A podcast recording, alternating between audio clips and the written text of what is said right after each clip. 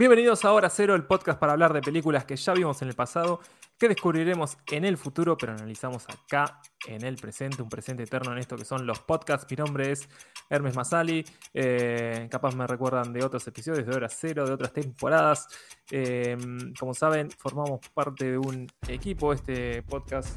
No estoy solo hablando acá, aburriéndolos, así que me acompaña mi querido gran amigo, crack de la vida, eh, Nahuel Esquenone.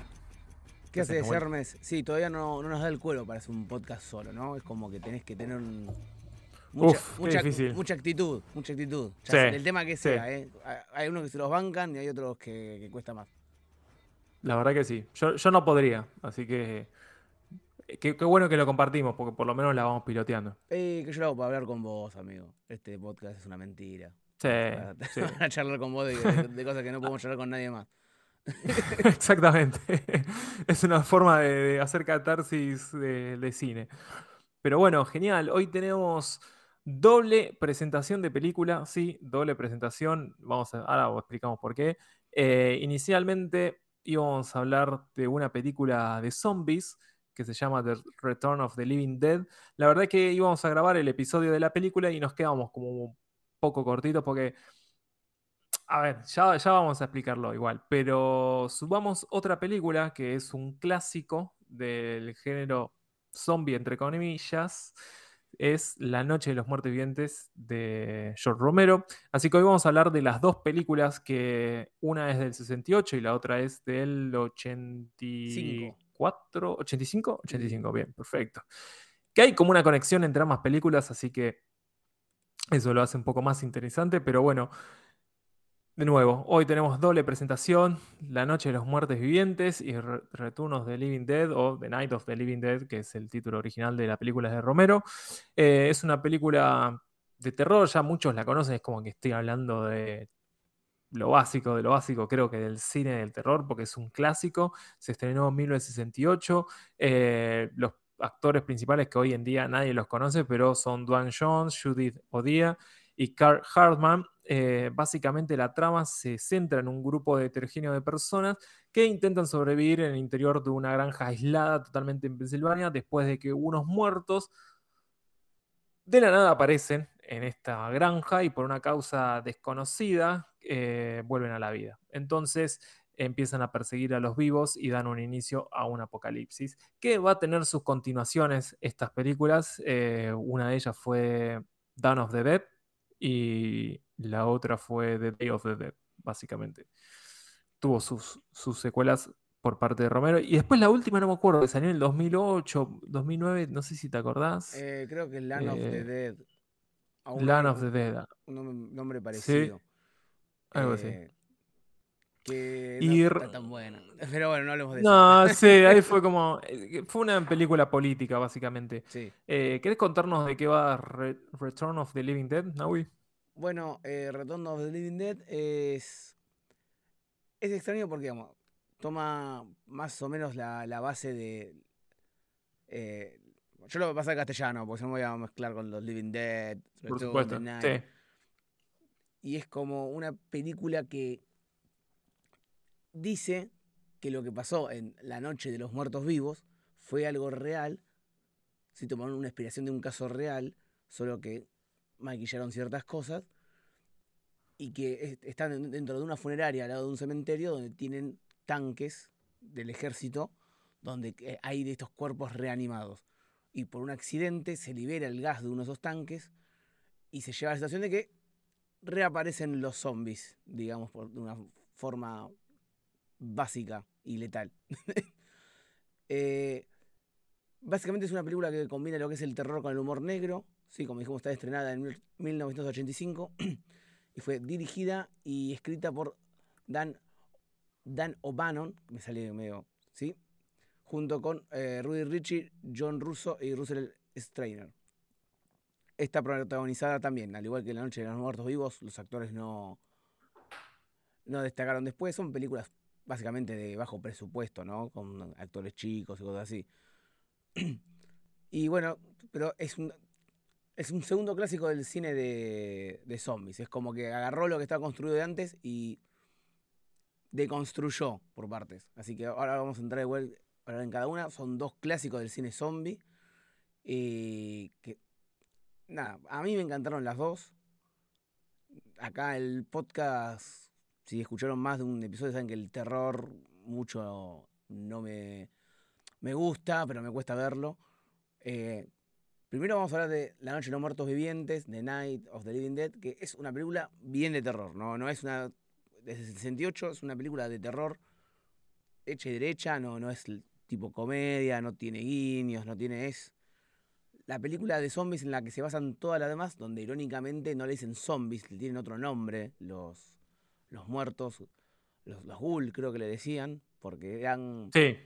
eh, cuerpos reanimados que, que comían carne humana, tenía una desesperación por carne humana, y tenía una, una explicación pseudocientífica, que una, una radiación, un meteorito, que después eh, en entrevistas, dicho por el propio George Romero, el, padre del cine zombie, decía que en realidad mucho no le interesaba la explicación, que la dio porque sentía que había dado una explicación, pero lo que quería era mostrar cómo reaccionaba la gente a este, este cambio de paradigma social, ¿no? Esto de que se caen las cosas y se empieza, hay que correr por tu vida y dejar todo, que después lo profundiza en, en El Amanecer de los Muertos, en Down of the Dead, donde ahí ya es una crítica puntual al capitalismo. Decime vos, eh, ¿qué te pareció La Noche de los Muertos Vivos? Eh, a mí me encantó, la verdad que está muy buena porque siempre quise ver el clásico. em, es más, eh, inicialmente, como dije antes que íbamos a hablar de, de Return of the Living Dead, eh, es una película que vi a través de, bueno, capaz algunos lo saben, es el youtuber de Te lo resumo, que Sí, gr- grandes, está haciendo cosas... grandes resúmenes Gran-. Exactamente. Eh, me encanta porque empezó haciendo resúmenes de chiquititas y verano del 98 y ahora el chabón te hace las mejores películas zombies de la historia, entonces no es solamente un resumen, sino que está haciendo análisis re interesantes. Y ahí había visto The Return of the Living Dead, que es la segunda película que vamos a, re- a Sí, ¿querés revisar. por ahí, Nahue- eh? ¿Querés arrancar por ahí? no, no, no, eso, eh. es solamente para dar un poco de contexto. Y cuando le dije a Nahuel, che, veamos esta película, qué sé yo, estuvo, estaba conectado con, con lo que dijo Nahuel recién con La Noche de los Muertos Vivientes, y ahí a raíz de eso vimos la película también. Entonces, es eh, un poco, digamos, cómo empezó la, Noche de los Muertos Vivientes. Básicamente está, son tres autores, uno es eh, George A. Romero, o dos autores, George A. Romero, y el otro es, eh, ¿cómo se llama? John, John Russo, es como el co-escritor, que es el que escribió la otra película de Return of the Living Dead, que es El regreso de los muertos vivientes.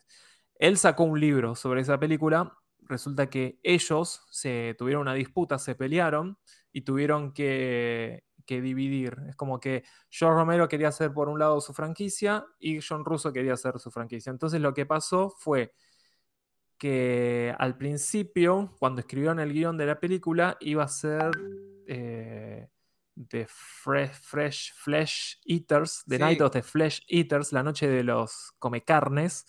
eh, y una productora dijo, la distribuidora dijo, che, no, cambiamos el título, pues es una poronga, pongamos el- la noche, The Night of the Living Dead. ¿Qué pasó? Con ese título, la película no se registró, no fue registrada y hoy en día eh, está libre de derechos. Entonces se pueden hacer secuelas, se, pu- se pueden hacer remakes, se puede distribuir, se puede subir a YouTube. Está, eh, está en eh, todos lados la está película. lados. Es, te- esto, bueno, lo, lo mencionamos lo que hablamos. Este detalle es muy irónico porque, porque la película se vuelve una película zombie de, algún, de alguna manera. Es decir, Claro, puede revivir infinita, infinidad de veces y está legalmente ahí dando vueltas para que la pueda ver quien quiera. Es, un- es una locura pensar esto. Es- La película zombie es una película zombie en sí. Entonces nosotros ir Exactamente. y hacer ahora The, The Living Dead. exactamente. Eh, inicialmente este proyecto de Romero y John Russo tenían una intención de crear una película basada en Omega Men. Omega Men. Bueno, esa fue la segunda película. Esa fue la- había, uh, estuvo la primera parte, porque esa fue con la de Charles Hanston, creo que es, eh, de los 70, de Omega Men. Pero en verdad es el libro I Am a Legend, que es Ah, Soy Leyenda, claro, la película de Will El libro es I Am Sí. Legend y Omega Men es la, la segunda remake, claro, Sí. porque de esa película hicieron tres. La primera creo que era I Am Legend o de Omega Men, no me acuerdo, de Omega Men y Soy Leyenda. Soy leyenda. Eh, eh, que trata la historia, bueno, ya saben, creo, la mayoría de que va Soy Leyenda, porque es bastante contemporánea la película. Pero en vez de utilizar estos mutantes vampiros, como es la película de Omega Men o de I Am Legend, el libro, eh, decidieron cambiarlos por muertos que coman carne. Y en ese momento no existía el término zombie, porque el término zombie viene de otras películas. Claro, no que existía el término zombie como lo imaginamos hoy, que es un muerto todo, todo hecho pelota. Exactamente. El zombie es como un término de un alma de ambulante que no tiene vida, básicamente. Es como un cuerpo caminante. Y es un término del vudú hait- haitiano o algo así. Sí, yo, yo sé lo que dijo, te lo resumo, ¿eh? así que no te voy a refutar. Yo también, yo estoy repitiendo lo del video, así que les recomiendo que vayan a ver ese resumen porque está muy interesante de toda la historia de- del cine zombie. eh, así que no- nos sirvió para dar el hincapié en esto. Entonces, ¿qué pasa con. Es como el, el podcast de un, de un youtuber, básicamente. No, no, ahora hablamos de la película, porque es, es- es muy... Va, no te quiero interrumpir, no te quiero cortar el hilo. No, no, está bien. Em, entonces empezaron a, buscar como, bueno, hacemos, eh, utilizamos vampiros, no sé qué, bueno, vamos con estos caminantes, con estos muertos que aparecen. Y lo que hicieron en esta película es inspirarse en el cine de los años 50, básicamente, por ejemplo, con Los Invasores de Cuerpos, que también tuvo su remake en los 70 y en el 2000, casualmente, eh, en La Cosa, había otra película que ahora se me fue, Ah, bueno, se me fue, perdón. Que básicamente es un grupo de sobrevivientes frente a una amenaza. Puede ser un extraterrestre, puede ser un vampiro, puede ser eh, alienígenas, pueden ser un montón de cosas. Lo que se centra en esta película es cómo un grupo de sobrevivientes actúa y reacciona frente a un miedo, a un, no sé, algo que los, los trata de atacar, ¿no? Y tienen que sobrevivir. Porque en verdad, la noche de los muertos vivientes no se centra en lo- el zombie en sí, les da una razón y trata de explicar de por qué aparecen, por qué hay muertos caminando básicamente por todos lados. Eh, se trata en, en la historia del grupo, es como que vas hincapié en sus personajes y cómo cada uno reacciona frente a una amenaza. Básicamente de eso se trata la película. Después, más adelante, Romero trató de hacer con su saga de, de Living Dead. Él se quedó con los registros de la palabra dead, por eso tenés Dawn of the Dead, Night of the Dead. Eh, no, Night of the Dead, no, perdón. Eh, esa es la primera. De, iba a decir Dawn of the Dead, ¿y la otra cuál era? The Day, Day, of, está. Day of the Dead. Dawn of the Dead, Day of the Dead, y si no me equivoco la otra, Land of the Dead, y, y hay otra más que no sé si es parte Sí. de la continuidad de esta, porque es como... Esta tuvo una remake también, tiene en los continuidad 90. en- en- claro, tiene una continuidad entre lo que es eh, cómo avanza el, el zombie. Es la Sí, única continuidad. ahí es está. Como que el se comparte el mundo zombie, pero la única conexión es que el zombie, bueno, en un principio solo hacía esto, después hizo esto y después hizo esto Sí. otro. Bueno, eh, por eso Rousseau se quedó con los derechos de la palabra dead en sus películas nada más. Y, no, perdón, Romero y Rousseau se quedó con la palabra living dead en sus derechos. Entonces él pudo hacer un libro, pudo hacer The Return of the Living Dead y no sé qué otra película más. Y ahí es por eso que hubo como un quilombo legal y se dividieron y cada uno tuvo su franquicia. Pero hablando de, de Night of the Living Dead, eh, básicamente es esto, es como un grupo de sobrevivientes eh, enfrentan a una amenaza desconocida, básicamente, y, se focaliza en eso. Hablando puntualmente de la película, si querés, Nahuel, te doy el pie a vos de, cómo empieza, a quién presenta o si querés aportar algo más. Bueno, la película tiene esto de que son. Arranca con dos hermanos yendo a visitar a al padre o al padrastro, es algo que ahí se me, se me escapa, a un cementerio. Y llegando a la noche, y es cuando lo sorprende un solo zombie. Tratan de correr por su vida, eh, llegan a un- lo que es esta, granja que mencionamos antes, y ahí se encuentran con otro grupo de personajes y tratan de sobrevivir y sobrellevar la situación. Eh, así tan base como suena y con todo lo que puede pasar en el medio. esta, si se pone a analizar, es algo que, si algunas vieron una o dos películas de zombies, todas tienen más o menos este eje. Y yo digo, esto, esto es como cuando analizás qué es algo icónico. Porque a veces podemos decir, algo es clásico, pero es algo que quedó en esa película. Ahora, cuando agarramos y creas un género o un subgénero, es decir, bueno, para que la película sea esto, tiene que tener esto y esto y esto. ¿Sí? Porque si es una película de zombies, bueno, tiene que tener un zombie. Pero cuando hablas de una película clásica de zombies, algo icónico, tenés los zombies que atacan, comen carne.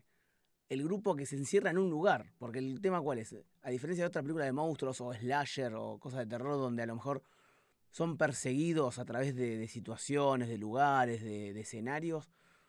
Acá los bichos están ahí, sabes que están ahí atrás, sabes que están atrás de la cortina y están viendo cómo hacer, o para escapar, o para retenerlos. Eh, el detalle de, bueno, el zombie clásico, como se dice hoy, que avanza lentamente, el grupo variopinto que tienen distintas posturas, que uno opina algo, uno el otro, como que es un grupo heterogéneo de que tienen que que ponerse de acuerdo y tratar de sobrellevar la situación. Eh, es algo que estas son las bases de todo. Y cómo es que todo perdura y después, siendo la base, es como si, bueno, si esta es la base, bueno, voy a hacer algo distinto y cómo evoluciona. Pero es genial como cosas que, no sé si el director, los escritores pensaron, bueno, esto tiene que ser así por, por esto. Es como que hicieron una película y quedó tan marcado a fuego en, el imaginario colectivo que eh, em, empezó a hacer las reglas. Yo creo que después empezaron a ver las reglas de los zombies, incluso para Romero. Y eso tan bueno que, se puede ver. Eh, vos decías que la película es bueno, que enfrentan los miedos. Yo creo que viendo esta película desde el comienzo y yo creo que vamos a tener que empezar a pisar un poquito los spoilers. Para que no vieron estas películas, son dos peliculones. Sí, la, los muertos, la Noche de los Muertos Vivientes es una de terror, clase B, pero clásica, genial, si tiene medio gusto por los zombies le va a gustar. Y El regreso de los muertos vivientes es de terror, pero ya para más lado de, comedia, de diversión, que no quita que... Medio parodia casi. casi parodia, entre parodia y sátira, no quita que no tenga gore, no quita que no sea violenta, pero la, pueden disfrutar más a ese, ritmo de película ochentosa, bien ochentosa, digamos esto de que, de que tiene cosas eh, porque la tenían que tener el género medio en parodia, y ahora vamos a meter. Pero, eh, ¿por qué me estoy cubriendo? Porque voy, a hablar igual de justo del principio. Cuando van los dos hermanos en la noche de los muertos vivientes a la tumba de este padre a dejarle sus respetos, eh, o padrastro, el hermano, esta es un varón y una mujer, Bárbara y Johnny. Bárbara era, estoy, estoy fumando, no importa. Sí, era Bárbara. Johnny como que todo el tiempo está haciendo chistes, está como que no... Va porque tiene que cumplir el deber con la hermana, pero a él le, importa un carajo, no se acuerda del tipo. Es como que le falta el respeto a la muerte. Veo yo. Es como que, bueno, si venimos, ¿a quién le importa? Si venimos acá y siempre están sacando lo que dejamos, andás a ver, si no sé cómo. Es como que muestra una especie de, de desaire con la situación. Y bueno, y dicho esto, la muerta se levanta y lo va a buscar. Es como. Le veo ahí el. Eh, la vuelta Y además, te agrego otra que hubo como un mensaje también, quizás religioso, porque le dice: hay que ir a la iglesia. Le dice Bárbara. Dice: no, yo a la iglesia hace mucho que no voy. Entonces, como ese concepto de resurrección. Eh, del catolicismo como que forma parte de esto, ¿no? de, también de, de, ah, bueno, pero tenés que ir a, rezar o lo que sea, a respetar de tu respeto, a, mostrar tu respeto, ¿viste? Como que yo lo, lo tengo un poco conectado y, medio como un castigo por, por no, por, primero por este, decís vos, de esta burla a la muerte y, no sé, no, no, no, enfrentar la salvación o, o algo así. Después, no sé, pero se nota. Primero, lo que primero me sorprendió de la película es que imagino que es porque es una película de, clase B. Es que no es formato cine. Es el. No, 4-3. 4-3. Imagino que tenía una, cámara más modesta y por eso la formé en 4-3. Viste, es medio flashero. Uno pensaba que todo. Todo lo de los 70, 60 venía todo filmado en No me acuerdo el, el recuadre, pero bueno. Estoy re bloqueado hoy. Y además, eh, se nota las cosas de.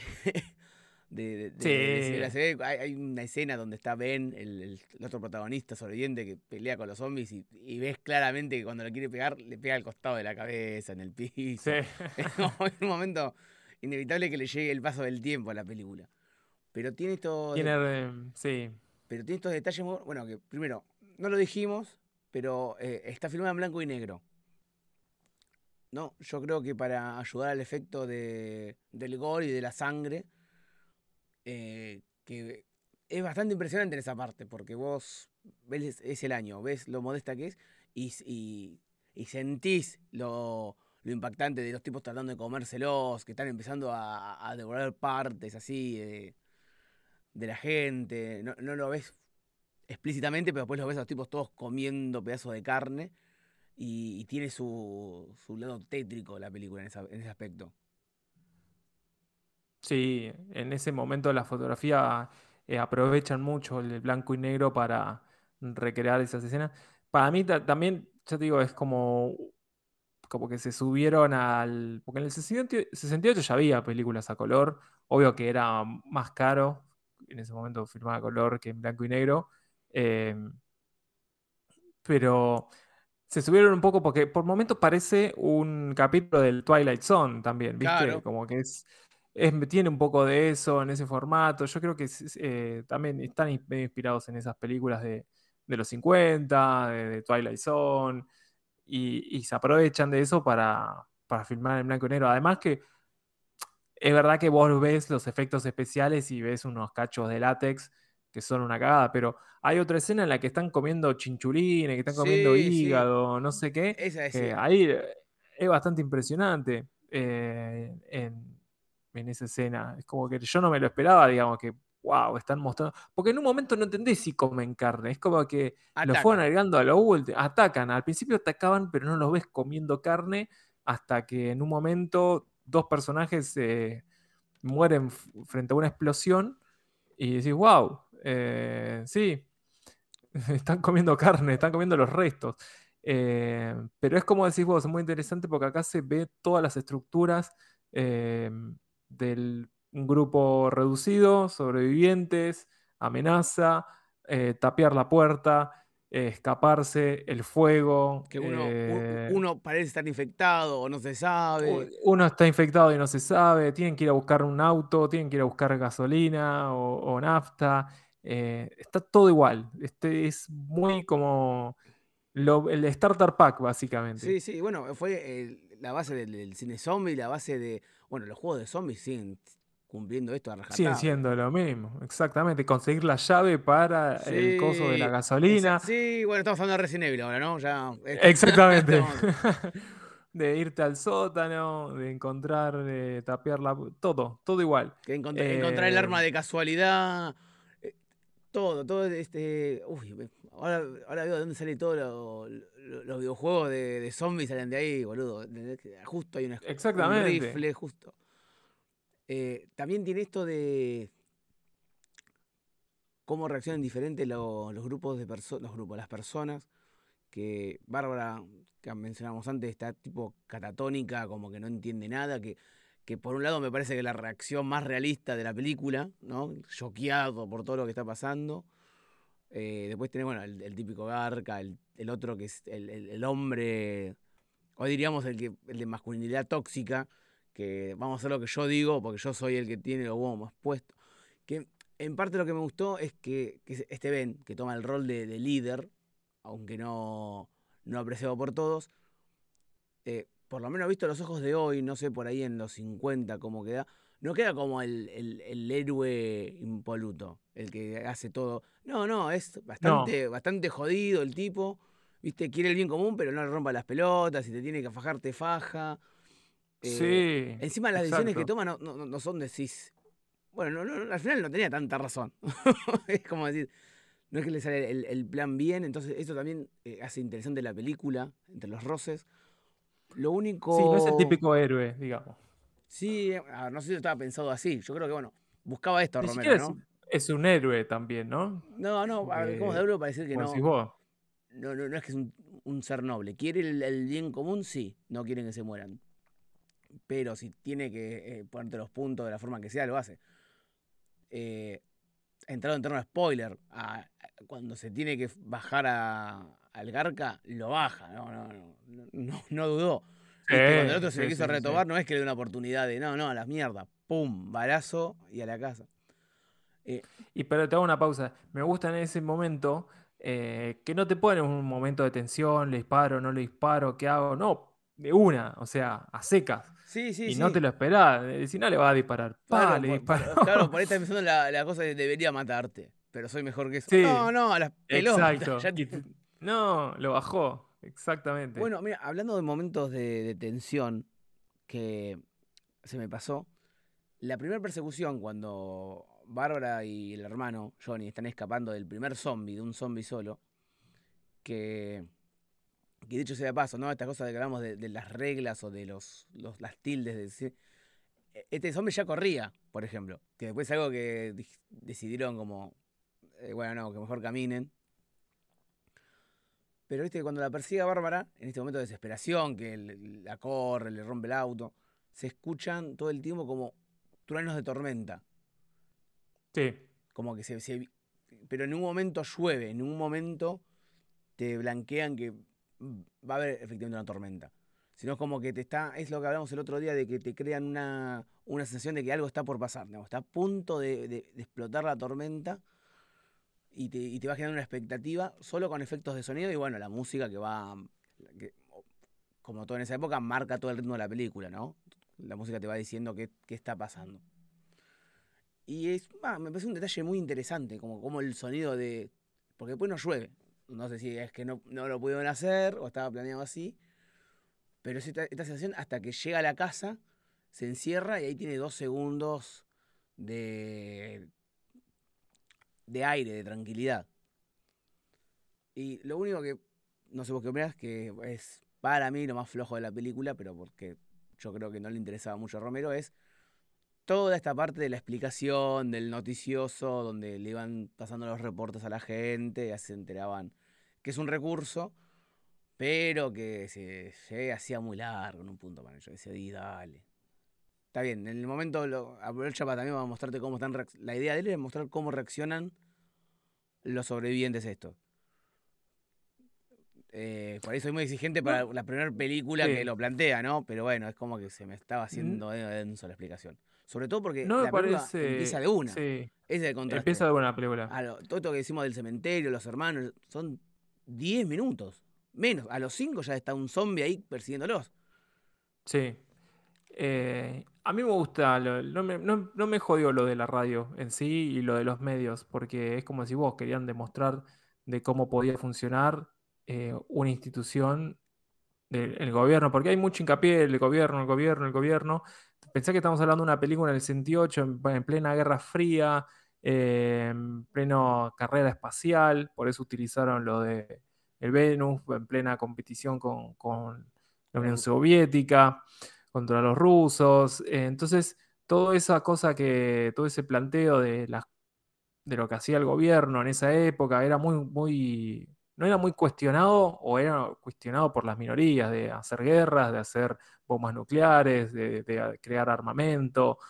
Y, si te pones a pensar en las dos películas, la causa de los zombies es el gobierno, básicamente, porque en una son residuos tóxicos de una de una, la guerra de Vietnam, y en esta es por la carrera espacial, por cayó una sonda que trajo una radiación y afectó. En ese momento también la radiación era como después de la Segunda Guerra Mundial, quedó resonando y haciendo ecos por la bomba atómica todo el tiempo, de, generó miedo de lo atómico, ¿no? De, cómo se puede llevar a la ciencia ficción, también a los aliens. Entonces, en todo este género siempre estaba ahí presente de lo que podía generar la radiación. Que de hecho hizo eco en estas dos películas con un montón de años, pero antes de eso nadie se planteaba básicamente lo que podía pasar si existía una radiación y despertaba un muerto. Capaz la gente pensaba que sí, no lo sé.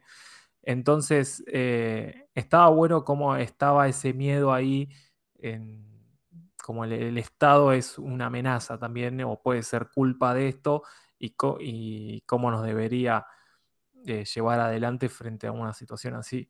Entonces hay como hoy un planteo de eso y que en, la mejor solución que puede dar el Estado es autorizar a un grupo de, para mí, ultraderecha. Sí, bueno, yo pensaba eso. y gatillos fáciles a matar a todos. Es como, las películas zombies justifican a que todos tengan un arma en Estados Unidos, ¿no? Exactamente, fue como, wow. Em, si bien no hubo una intención política en esta película, fue solamente para mí inercia.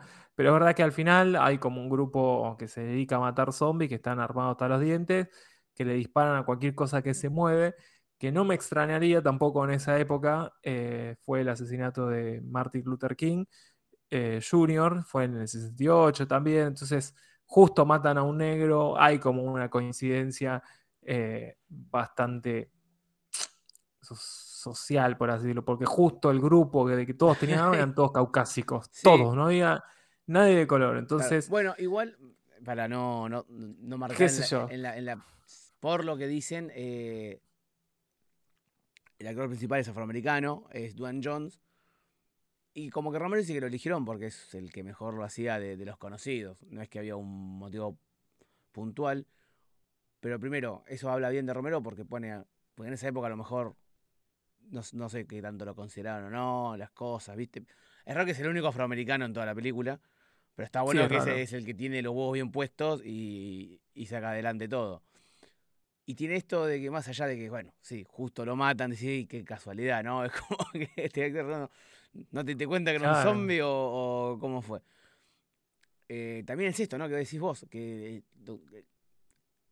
lo tiene que resolver el Estado y te termina matando. Es como diciendo que tampoco crea ciegamente.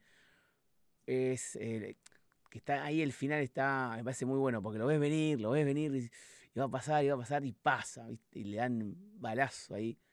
Yo no me lo esperaba, ¿eh? No me lo esperaba que le iban a pegar un balazo. pero yo, que le iban a rescatar, te lo eh, juro. Es como que en un momento estaba viendo y yo, por ahí este día, que estaban matando a todos de disparos y dije, ahí está le van a dar, le van a dar, porque si no, digo por esta tradición de las películas de terror donde no, difícilmente terminen contentos. Entonces, si lo rescatan, por más que tengan todos los otros muertos, iba a ser un final feliz.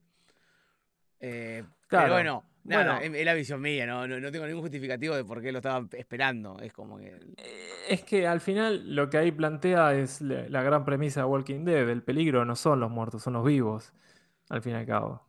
Bueno, tiene. Y, lo muestra acá, con este final. Eh, bueno, te das cuenta porque está el, Harry este que se quiere salvar el solo y a la familia, a la parejita de amor que quiere estar junto a pesar de todo, ¿viste? Como es medio idealistas. Eh, sí, No, no, decime, decime. No, me encantó que acá dio el pie al, niño macabro asesino ah, a sangre fría y endemoniado. Porque fue genial cómo se levantó la pendeja, le comió el brazo al padre y a la madre la mató con un. Sé qué. Eh, espátula. Sí, la espátula de jardinero, el que tiene forma de. La, que tiene forma de cortador de pizza, más o menos, el, del triangulito. Sí. Sí, es la parte que decimos que tiene el rigor, que encima le da para que tenga. Sí. Eh, nada, la película en esa parte cumple con creces. ¿Viste? Tiene estos detalles que dijimos antes, que bueno, se ve que es clase B en alguna que otra pelotudez. Pero esa escena está. lo que pasa en el sótano es brutal. No, no, Cuando llegan la primera vez a la granja que suben y está el cadáver de, una persona que ves en primer plano el cerebro y te quedas, boludo. Ah, boludo. No, no, era casi jumpscare era. Era muy bueno. Sí, sí, sí, sí. Así que genial. Tenemos un rato más para. ¿Querés aportar algo más de The Night of the Living Dead, amigo? No, es un peliculón. Lo único que voy a, puntuar es esto de que después eh, O'Bannon toma para The Return of the Living Dead, que es tomar lo que la gente, la gente, la crítica, los fanáticos, e incluso después los realizadores, apuntaron como, bueno, detalles de lo que es un zombie, ¿viste? Eh, claro. Que en general como que no reacciona, está abombado, no habla, camina lento, come carne. Eh, se muere de, un, de una contusión en la cabeza, es decir, si le haces pelota a la cabeza, ya sea con un mazazo, un disparo o algo, se deja de mover. Eh, son estos detalles que la gente empezó a tomar como regla, che, que es una película de esto. Que, dicho sea de paso, creo que este quilombo con, el, con los derechos permitió que la gente lo tome como un subgénero, que cualquiera se pueda animar a hacer películas de zombies. Sí. Porque si tomamos a los monstruos clásicos, eh, todos hacían películas, pero eran todas de Universal, digamos. Hacían siete de Drácula porque eran todos los que tenían los derechos. Creo que esto se liberó el juego a estos tipos de monstruos. Eh, Exactamente. Lo que tiene de retunos de Living Dead es que toma todas estas cosas y en primero o las resignifica o las parodia eh, o las, las rompe en bien de la película, en bien de hacer la película tenebrosa, o no sé si tenebrosa, sino con gore, pero divertida. Eh, digamos, primero te, toma esto de que, te dice, no, lo que pasó en la otra película es real y esto como que continúa. Es extraño porque se, hace como una, una secuela espiritual que no está conectada directamente. Eh, y, ya, digamos, tiene esa línea espectacular que si ven el video de Te resumo, la, repiten, que cuando atrapan a uno de los zombies y le, quieren destruir la cabeza con un palo o clavarle, no me acuerdo qué, y el zombie sigue moviendo. Y se me dijeron que iba a morir con esto. Es lo que funcionaba en la película. La película mintió. Las películas mienten, Las películas mienten. Tiene, unos detalles eh, buenísimos la película. Empieza primero por ahí. Eh, mira, yo tengo lo que, lo que, anoté que fue rompiendo o satirizando de las reglas que dijimos y vos te metés y me hablas ahora después lo que te pareció. Así no me lo olvido. Esto primero. Que no se les mata eh, destruyéndole el cerebro. Incluso le cortan partes y esas partes se siguen moviendo. Dos, que es como que se van contagiando tipo virus, no solo por mordidas, sino que en un momento a uno lo prende en fuego, se transforma en vapor, se transforma en lluvia y sigue como un ciclo que es muy difícil de determinar. Pueden hablar, son pseudoconscientes, a diferencia de la otra, digamos, tienen un mínimo de razonamiento. Eh, son, y en punto son inteligentes, porque crean trampas, no muy elaboradas, pero crean trampas para atrapar. Y en esta ya se ponen a correr, ya atacan, no, no, no, no, no es como en la de Danny Boyle que había esperado 28 días después. Acá ya se, son bastante activos los zombies. Eh, entonces agarra todo esto y, y rompe a, propósito, todo acentuado para que darle otro giro a la película. Sí, no solamente al género, sino al tono de la película, porque le da este tono, este tono de comedia que la hace como más. Eh, también que tiene otro tipo de target, porque va a los jóvenes. En ese momento, cuando sale de Return of the Living Dead, es pleno 80, o sea, había un movimiento punk y por lo tanto había una audiencia joven muy interesada, digamos, en toda esa movida. Entonces aportaron un poco eh, se subieron un poco a ese pony y fabricaron toda la película para esa audiencia. Entonces, mucho gore, mucha sangre, muchos efectos especiales, eh, buenísimos efectos especiales. la verdad que excelentes, sí. Cada uno.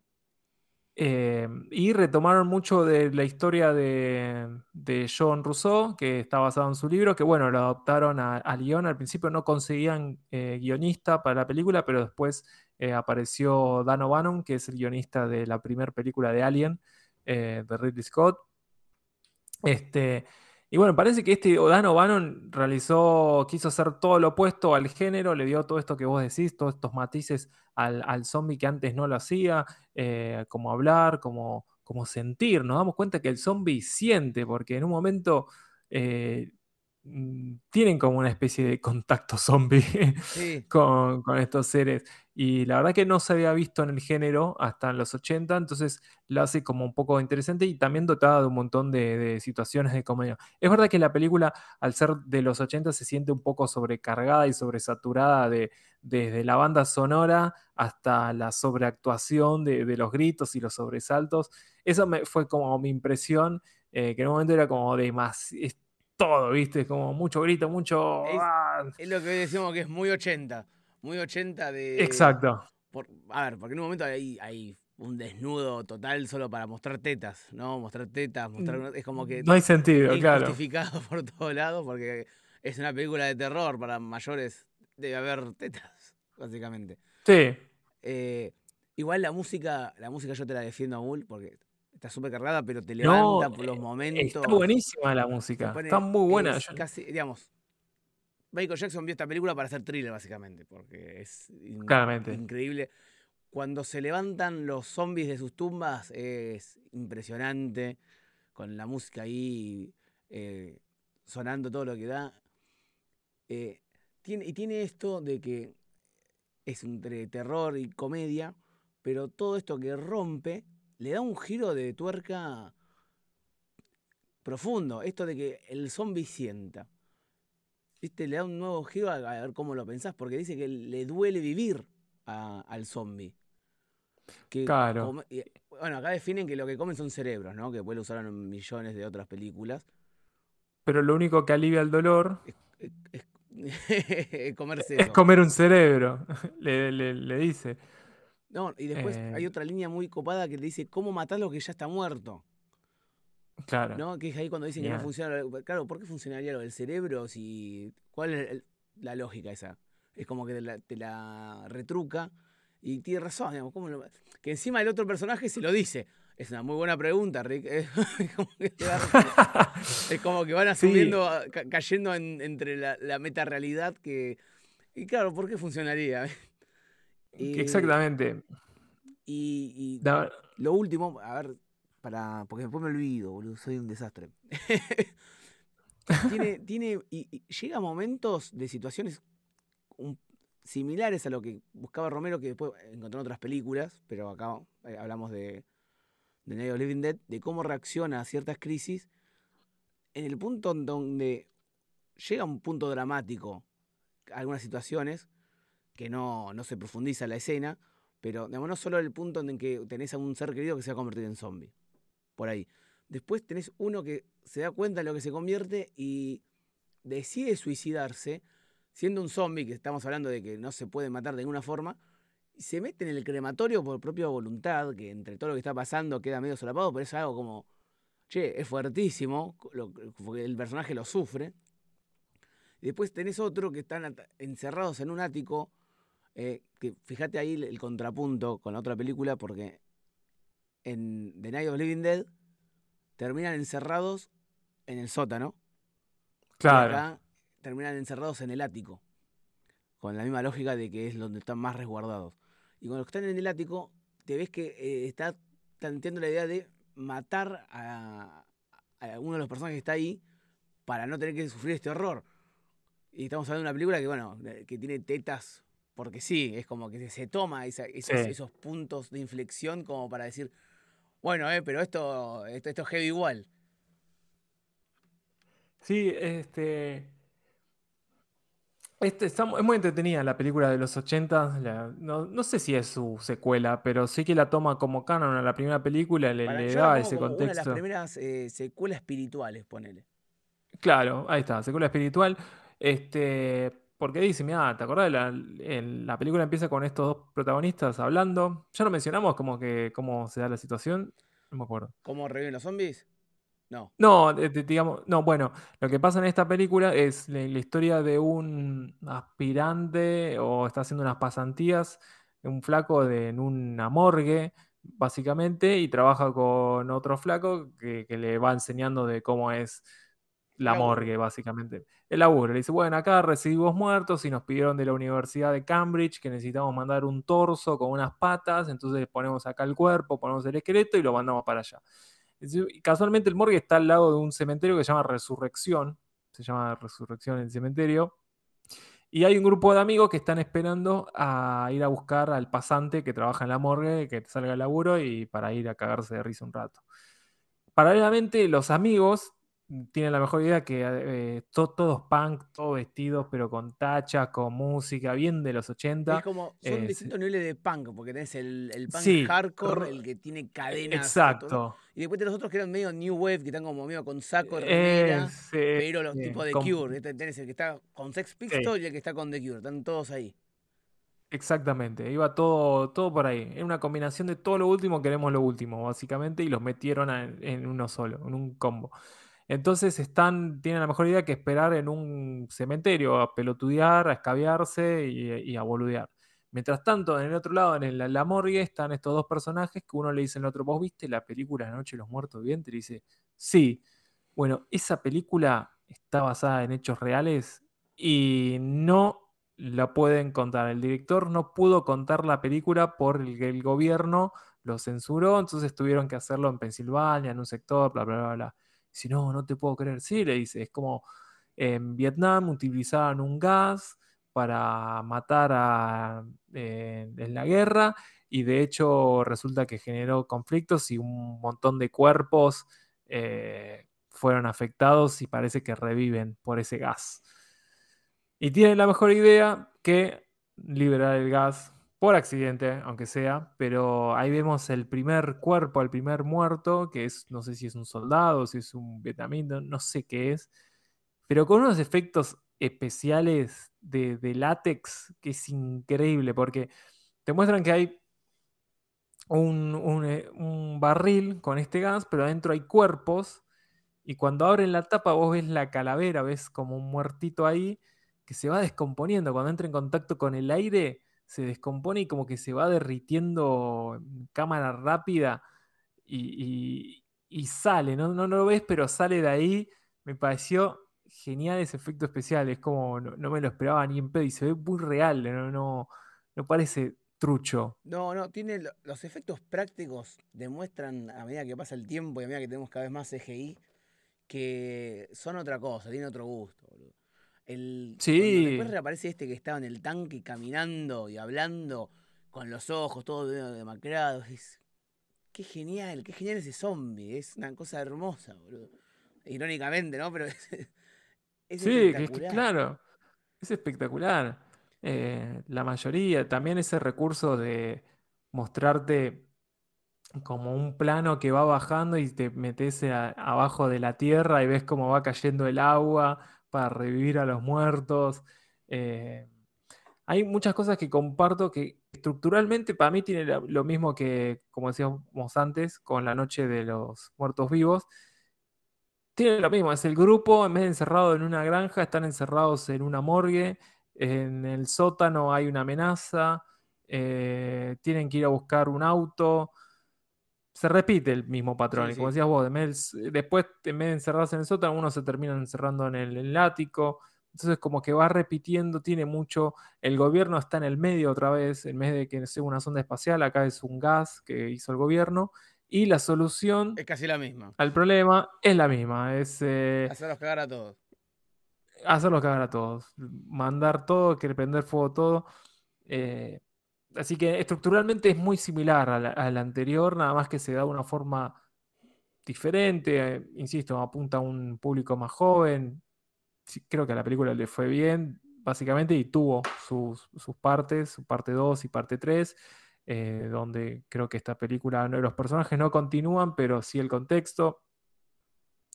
Pero sí, hay mucho humor, hay mucho humor eh, que la hace más entretenida que a, La Noche de los Muertos Vivientes, que es un drama y un género de terror. Claro, hay que entender que La Noche de los Muertos Vivientes era la primera en, su estilo. Entonces, si la ven, tienen que verla con esos ojos. Que ojo, es un peliculón, ¿eh? no, no, no, les va a costar verlo. Sí. Encima 90 No, para nada. Y lo que tiene de Return of the Living Dead es que, nada, los efectos especiales, la onda, la música, levanta la película por todos lados.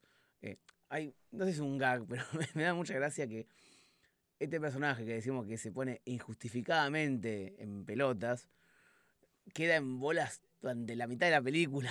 entonces, entonces como que trata de caminar tapándose porque se saca, se rompe la ropa, sin justificación.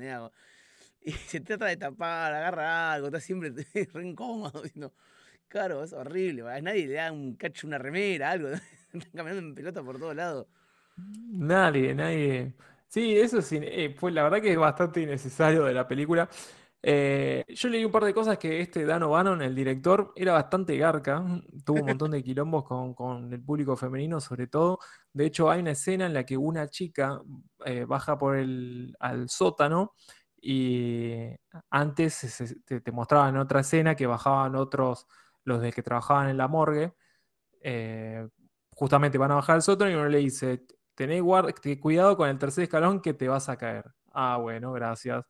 Y en otra escena, esta chica que entra a la morgue, que se tiene que esconder en el sótano porque lo persigue un zombie, no sabía lo del tercer escalón y se cae, básicamente. Bueno, se cayó de verdad. El chabón no, le avisó a la mina que había un. que estaba roto. Y esa escena en que se cae.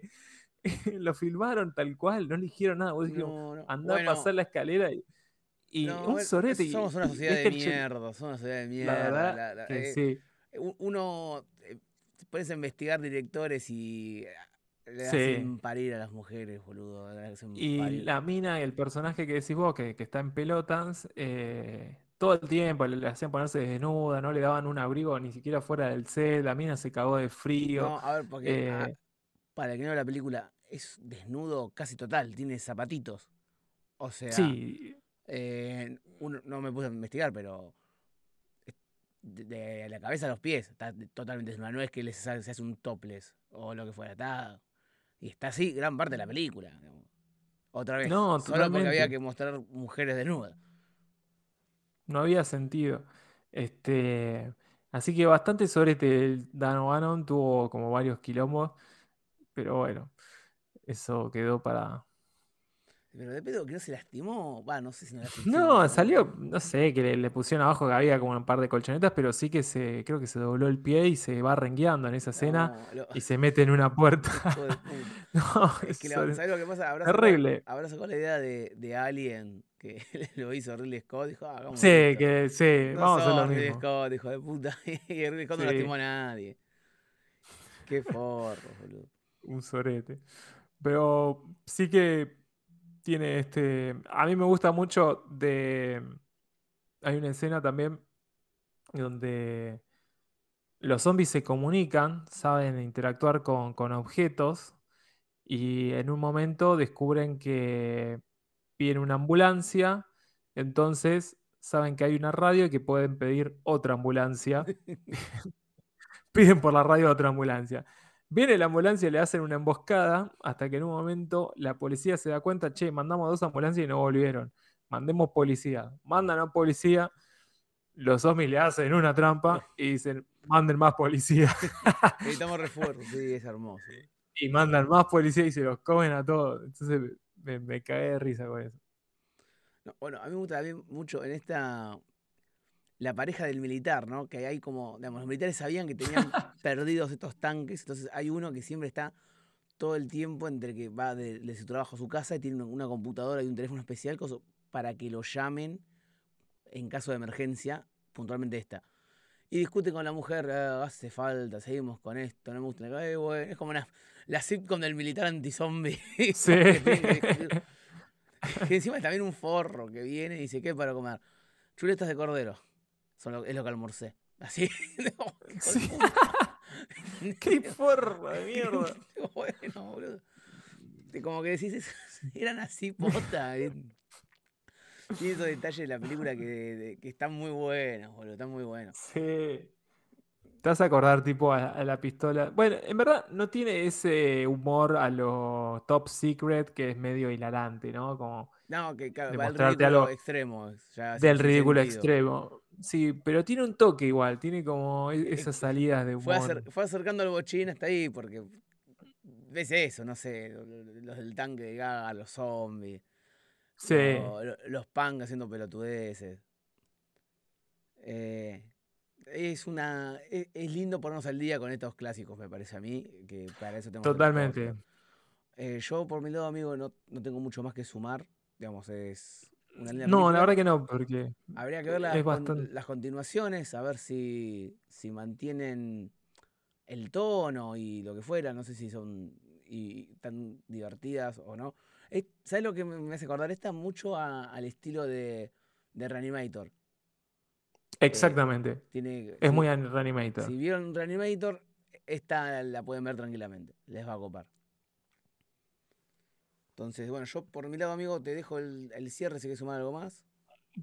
Dale, eh, sí, miren las dos películas, la verdad, porque valen la pena. Las dos suceden en, dos periodos muy diferentes en la historia del cine, que cada una hace eco a su contexto y a su momento. Entonces, eh, muy recomendada, la verdad, las dos. me, me gusta esto de andar descubriendo películas ahí que quedaron escondidas, dando vueltas. Así que nos vamos despidiendo de este Hora Cero podcast, episodio 8, episodio de zombies, de Halloween. Así que hasta la próxima Hora Cero.